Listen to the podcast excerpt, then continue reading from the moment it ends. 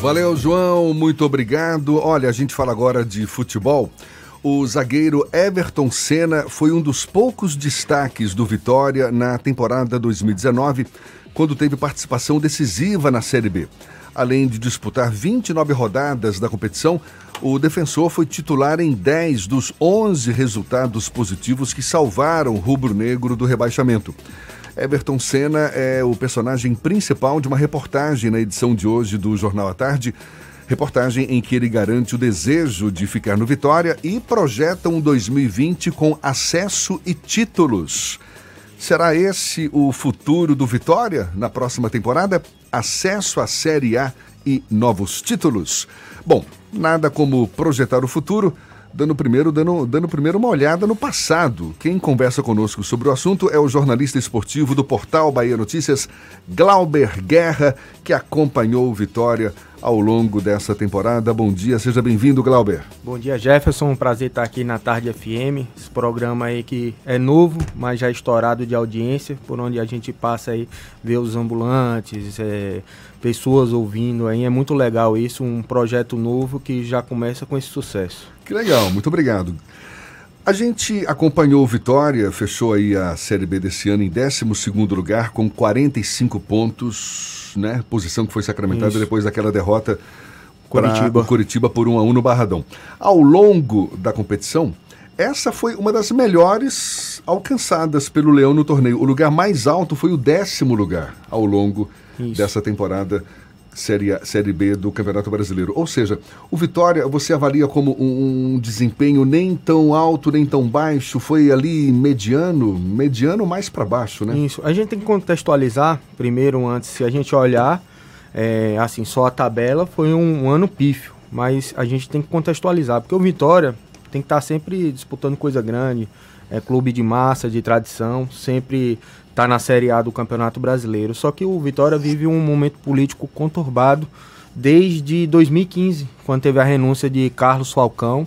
É, teve um mandato tampão ali de Raimundo Viana entre 2015 e 2016, que teve um pouco de paz, mas a partir de 2000 e, no final de 2016, quando Ivan de Almeida é, assumiu essa crise voltou, tanto que ele ficou apenas quatro meses no cargo, teve que pedir licença, depois Agenor Gordilho assumiu, depois novas eleições, depois Ricardo Davi é, teve um mandato encurtado e Paulo Carneiro assumiu no início da, da, da Série B. Quer dizer, muita turbulência na Muito... gestão do clube, isso, né? e com reflexos no campo. Isso né? influi dire... é, diretamente. Eu, conversando com um jogador, é, William Farias, que era capitão do time, ele disse: todo dia é um presidente novo aqui e a gente não sabe nem a quem se reportar.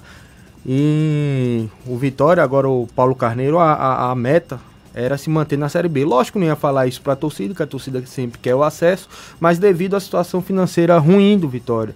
É, a partir do momento que o Vitória foi rebaixado, é, teve a diminuição nas suas receitas em torno de 80%. Recebia 60, 50 milhões de reais só de direitos de televisão, entre 40 e 50, e baixou para 8 milhões e fora outras receitas de patrocínio que perdeu, como a Caixa Econômica Federal. Então, é, ele pegou ali, o, teve que trocar o pneu com o carro andando, como a gente fala. É, os jogadores salários começaram a atrasar já na gestão de Ricardo Davi. Manteve a, a posição de se manter na Série B, conseguiu esse feito. Só que futebol não é só, não é uma receita de bolo, né? É Tem muitas avalia, coisas. Ali, a, como é que ali, você avalia a, a, decisão de, de manter Geninho como técnico do time? Pra... A melhor possível. É. Geninho foi um verdadeiro bombeiro no, no Vitória, ele apagou muito incêndio. É, os jogadores, é, naquele episódio que não quiseram treinar, ele teve. e ameaçaram até não entrar em campo. Ele teve o papel decisivo ali de conscientizar os jogadores, de mostrar que a crise financeira que o clube vinha passando, jogadores não concentraram em, pro, em protesto, mas entraram em campo, fizeram seu papel. Então o Geninho teve um papel essencial, senão o Vitória seria rebaixado, se não é Geninho. O Vitória teve cinco treinadores nessa temporada. Isso foi do... um dos problemas do Esporte Clube Vitória ao longo da temporada de 2019, essa, essas sucessivas trocas de treinador? Também. Assim, é, dois foram na gestão de Ricardo Davi, que foram, foi o Cláudio Tencati e o Marcelo Chamusco. O Marcelo Chamusco começou a temporada.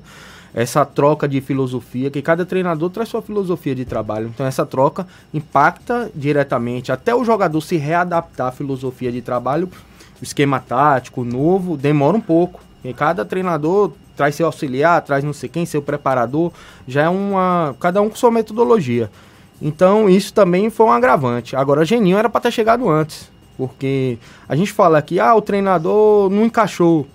Às vezes ele tem competência técnica, mas não sabe lidar com gestão de pessoas. Futebol, toda hora é um problema. É um jogador ali que é, chegou atrasado no treino, um exame de DNA, um problema familiar e ali o treinador que é como se fosse um pai que está ali para resolver a situação, Fernando. E muita gente, muito treinador não tem é, esse jogo de cintura. Geninho, uma pessoa experiente, no seus 71 anos, 72 anos, se não me engano, né? Já viveu tudo isso, é ex-atleta, sabe como lidar com, com os atletas, principalmente com aqueles mais experientes que ameaçam fazer motim para querer derrubar. Amadeu e Loss tinha conhecimento tático, tem conhecimento tático e técnico, mas não sabe lidar com gestão de pessoas. Já Geninho, além do conhecimento que ele tem, o cara até olha para ele, pô, é que é campeão brasileiro, já foi campeão brasileiro, é Agora, é experiente. Glauber, é, é, tudo bem, muitas turbulências no nível de gestão, com reflexos em campo, muitos técnicos passando pelo Vitória. Agora, não faltou time também? Um Isso. time mais, mais profissional, mais competitivo? Claro. Com certeza, Jefferson. A, as peças eram tecnicamente abaixo do esperado. Mas é aquilo, é, teve que se tirar leite de pedra. Quando Eu não quero fazer aqui defesa de Paulo Carneiro, até quando sou advogado dele, enfim. Mas a gente tem que analisar é, não com a emoção, sim com a razão. O que é que eu analiso? Ele chegou ali, ele pegou uma bomba na mão. Tinha pouco recurso financeiro, os salários já estavam atrasados não tinha nenhum recurso ativo para chegar ao Vitória, só de sócio torcedor, bilheteria, enfim, que é pouco. Teve que ir atrás de patrocínios pontuais, nenhum patrocinador master até o momento. Então foi o que deu, era o que tinha para hoje. Então ele teve que se virar no mercado, veio peças interessantes como Thiago Carleto, é um jogador que estava no Ceará, um jogador experiente, passou por Atlético Paranaense, foi decisivo no Vitória, fez 10 partidas, marcou 3 gols, é, deu várias assistências, deci, é, decidiu vários jogos, é uma das prioridades para o Vitória renovar. Tem algumas coisas positivas, tem o Everton Senna, o zagueiro, até que você leu a matéria aí do Jornal à Tarde, não se sei se foi feita da... por Rafael Teles ou Everton, que eu estava até no, no, no, dia lá que eles estavam fazendo a matéria, acho que foi Rafael Teles, boa matéria, inclusive. É, o Everton Senna. Ever... Teve algumas. algumas Foi Rafael é, Teles e Everton Santos. Everton Santos, isso foi. Como é que se diz? Era o que tinha. Ele conseguiu se virar nos 30, conseguiu é, manter o foco que era permanecer na Série B.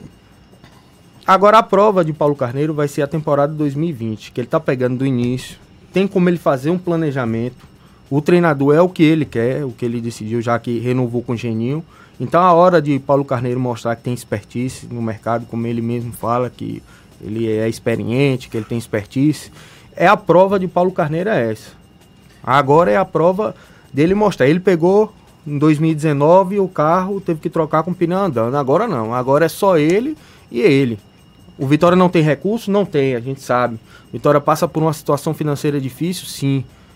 Mas é isso. Ele já sabia que a situação era ruim. Quer dizer, o que se espera agora é uma renovação do uma time. Uma renovação e subir, não tem outra Muita coisa. O Vitória gente... não pode ficar mais na Série B. O Vitória gente... tem que subir. Muita gente vai sair. O Wesley já. Esse já falou que sai, né? É, já sai porque ele é, foi emprestado pelo Palmeiras. E aí é um jogador promissor. E já apareceu propostas de clubes da Europa. E o Palmeiras também quer começar o Campeonato Paulista com esses jogadores da base. Ele é oriundo da base do, do Palmeiras o Palmeiras cedeu para ele pegar aquela rodagem, é, pegar cancha, como que se diz, pegar experiência. Ele jogou muitas partidas como titular, vai com essa bagagem, né? Serviu aqui como laboratório aqui na Série B, que é complicada, não é fácil. E lá na, com jogadores mais técnicos, com jogadores melhores, o Wesley acho que vai mostrar o seu futebol, que é aquela coisa, você trabalhar com gente ruim, você às vezes não consegue desenrolar. Você trabalhando ali com equipe boa, com companheiros bons, o, né, o negócio flui mais, flui, flui, melhor, flui rapidamente. 2019 também foi marcado por, por um embrólio envolvendo o Esporte Clube Vitória e a Arena Fonte Nova. No final, o Vitória acabou mandando algumas partidas lá e a, a parte decisiva da temporada acabou ficando só no Barradão. Para 2020, tem alguma perspectiva sobre o que deve acontecer nesse relacionamento entre Vitória e Arena Fonte Nova? Vão ter jogos mandados lá? Ô Fernando Duarte, eu acho muito difícil, porque para o Vitória mandar os jogos na Arena Fonte Nova, isso é ter lucro jogando lá, é, porque teve, só teve um jogo que teve lucro, os outros dois foram prejuízos. É preciso ter uma quantidade mínima de sócios. Para isso, o Vitória, hoje que tem 13 mil e poucos sócios torcedores, tem que chegar aí no mínimo a 20 para zerar, para nem ter prejuízo nem lucro. O Bahia tem o dobro praticamente desse número aí. Por isso que consegue ter é, lucro com a Arena Fonte Nova. Então Vitória tem que se engajar. É, tá vindo, parece que um novo diretor de marketing aí, deve ser anunciado, acho que até janeiro do ano que vem. Que Ricardo Nery ele só tá temporário. Né? A gente até fez entrevista com ele aí, saiu semana passada. Então Vasco fez uma Black Friday no, no seu plano de sócios e já ultrapassou o Flamengo. Tudo bem, é o o valor é barato, é irrisório, sim. Só que isso fideliza, pelo menos ali acredito que metade deve ficar, entendeu? Que o cara paga ali, depois não paga, mas eu acredito que 50% ali da, dos sócios torcedores do Vasco deve ficar. Tava com 20 mil, foi para 120, já passou o Flamengo. Então é isso, é, o marketing precisa é, se engajar também para trazer novas receitas. Hoje na Arena Fonte Nova eu acho difícil. Vou confessar aqui para você que eu acredito que essa briga de Vitória e Arena Fonte Nova foi mais uma questão de pertencimento, para dizer que a Arena Fonte Nova é do Estado, que não pertence ao Bahia. Porque o Bahia já tem até loja lá, tem museu, tem não sei o quê. Então eu acho que o Vitória entrou mais uma briga política do que propriamente o interesse em mandar jo jogos na Arena Fonte Nova. Foi, fez o contrato era temporário até dezembro e depois teve que voltar, ainda deve 250 mil reais a Arena Fonte Nova. Deve negociar para poder quitar esse débito aí. Independentemente de Fonte Nova ou Barradão, o Vitória foi melhor como visitante do que mandante Isso. na temporada passada agora. É. Como visitante, ele ficou em 11 lugar no ranking, como mandante, 16 colocado no ranking ou seja, um aproveitamento de quase 44% em casa. Isso já veio, é, se a gente pegar um recorte aqui de 2014, foi quando é, o Vitória, o gramado foi trocado para a Copa do Mundo, o Barradão serviu como CT de Copa do Mundo, virou um gramado padrão FIFA, que antes o gramado era muito ruim, era um gramado pesado, coincidentemente, se a gente pegar aqui 2014 para cá, o desempenho do Vitória caiu drasticamente. Porque o Vitória antes com o campo ruim, ali já era acostumado, já treinava, queira ou não queira, era uma arma contra os times tecnicamente superior. E agora nivelou todo mundo. O campo é bom para todo mundo, então quem é tecnicamente melhor se dá bem um campo melhor. Né? Então é, é isso, Vitória com um time tecnicamente ruim, que foi os times de 2017 que brigou para não cair, 2018 que caiu e 2019 que quase cai para a Série C por pouco. Foi ali, se Geninho não chega a tempo aí, a gente poderia estar. Geninho tá... operou um milagre para o Vitória não cair para a Série C? Nem dúvida, com gestão de pessoas. É, ele chegou muito atrasado. Conversando em off com alguns atletas que fazem parte do elenco, dizer, rapaz, ele tinha que vir antes, porque o trato que tem com os jogadores, a experiência, é aquela coisa, o cara olha ali, é Geninho, treinador experiente, treinador campeão brasileiro, todo respeito à lógica que está começando, é, o cara olha assim, pô, esse cara treinou o quê? Vai estar tá querendo mandar. E também é tudo é, a forma que você lidar com as pessoas. Geninho é uma pessoa muito tranquila. E isso é a favor, o cara tendo um bom auxiliar. E acabou sendo técnico com mais jogos pelo Vitória, não é Foi. O aproveitamento dele foi um empate técnico com o Amadeu, porque Amadeu só fez 10 jogos. Amadeu teve 48% de aproveitamento, o Geninho teve 46,9%. Empate técnico, né, Fernando? Praticamente assim, melhor porque ele disputou mais jogos do que Carlos Amadeu. Então o Geninho tá. Glauber Guerra, aí. jornalista esportivo do portal Bahia Notícias, conversando conosco, fazendo esse balanço do Vitória ao longo de 2019. Fica aí, Glauber, agora 22 para as 8 na tarde FM. Agora são 7h47, a gente está conversando com Glauber Guerra. Antes é... de voltar para Glauber Guerra, só mandar um abraço para o nosso setorista do Bahia, Ulisses Gama, que está acompanhando Isso é Bahia. Tá, já chegou aqui e mandou mensagem. Semana que vem sou eu que estou falando do Bahia no Isso é Bahia. Fica o convite aí para o Ulisses Gama passar por aqui na próxima semana. E um amigo pediu para informar que esse final de semana tem a final do Campeonato Baiano de Basquete.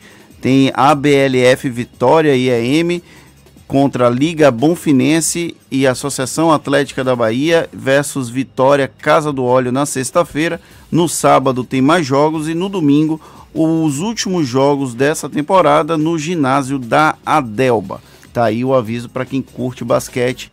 Campeonato Baiano de Basquete. Glauber Guerra, jornalista esportivo do portal Bahia Notícias, conversando conosco, fazendo esse balanço do Vitória. Ele que acompanhou o Vitória ao longo de 2019.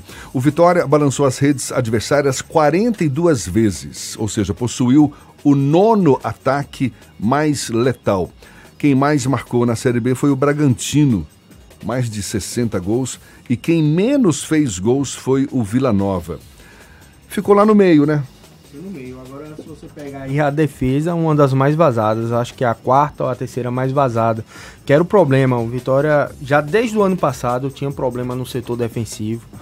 Com o Geninho conseguiu ajustar, porque o Vitória sempre levava gol. Passava toda a rodada, sempre levava gol. O sistema defensivo que começou ali com Vitor Ramos e Ramon, a dupla de zaga, sempre batendo cabeça.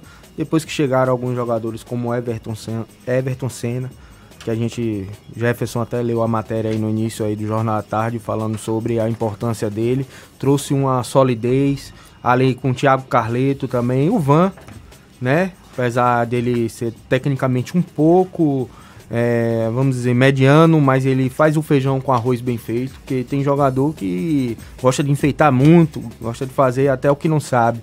Jogador sendo fazendo feijão com arroz ali vai longe. Então é isso, o Vitória, o ataque deixou sair jogadores como Léo Ceará, que fez 14 gols na Série B, terminou como vice-artilheiro da Série B, é, atrás só apenas de um jogador do esporte. É, ele foi pro CRB, pertence ao Vitória. O Vitória tinha um artilheiro em casa, não soube aproveitar, teve que emprestar. Então a gente já vê os erros aí, é, né? Ricardo Davi, é uma série de erros, né? Das, das gestões anteriores. Vamos torcer para que tudo se ajuste em 2020, que 2020 seja um ano próspero para o Esporte Clube Vitória, para o futebol baiano. Que muita gente fala, ah, eu quero que o Vitória, o torcedor, né, do Bahia e vice-versa, eu quero que o time lá se lasque, seja rebaixado, mas isso é ruim para o futebol baiano. Futebol baiano para o futebol nordestino é bom que todas as equipes estejam fortes, porque isso vai, renda, vai gerar emprego, vai gerar renda porque os jogadores é, vêm para cá, alugam casa, compram serviços, então isso é geração de renda que está acontecendo. Eu tiro aqui como eu como jornalista. É, Vitória estava na Série A ano passado, eu participava semanalmente do programa Fox Esportes, programa nacional. Depois que o Vitória foi rebaixado, nem mensagem de bom dia eu recebo mais. No... é ao contrário de Ulisses, que cobre o, o Bahia pelo Bahia Notícias e ele continua participando, mas é por quê? Porque o Vitória foi na Série B, deixou de ser notícia nacional, entendeu? Série B, só quem assiste é o torcedor. Ah, ninguém dos torcedores do ti, dos times que estão na Série B. O, a Série B terminou na última, no último sábado. Qual o balanço que você faz da temporada da Série B, não apenas do Vitória?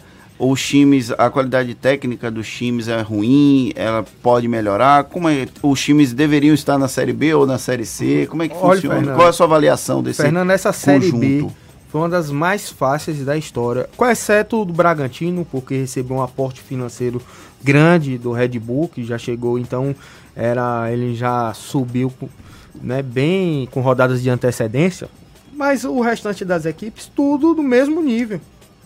Se você pegar o último colocado, pegar o São Bento e pegar o, o América Mineiro, o Atlético Goianiense, Curitiba, que são os times ali que ficaram entre segundo e quinto lugar, pro restante, é a mesma coisa.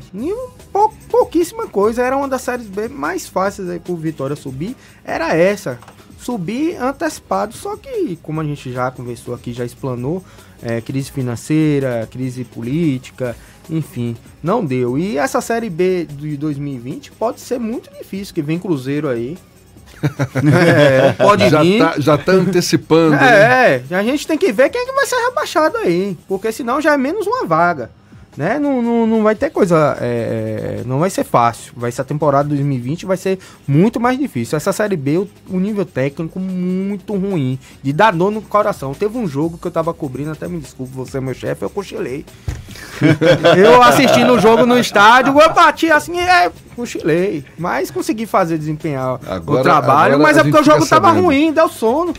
Tá certo. Que sirva de lição para a próxima temporada. Glauber Guerra Muito obrigado. Você, jornalista esportivo do portal Bahia Notícias, que acompanhou o Vitória e certamente toda a o cenário esportivo baiano aí ao longo de 2019. Muito obrigado aí por esse bate-papo. Ô Jefferson, que eu agradeço o convite, agradeço a você, a Fernando Duarte, a Rodrigo Tardio, Aldair, que me recepcionou ali, a toda a equipe da Rádio à Tarde FM. E quando quiser, estarei às ordens. É só chamar. É pertinho aqui a redação, dá para vir andando, estarei aqui. Tá combinado então. Agora 7 para as 8 na Tarde FM.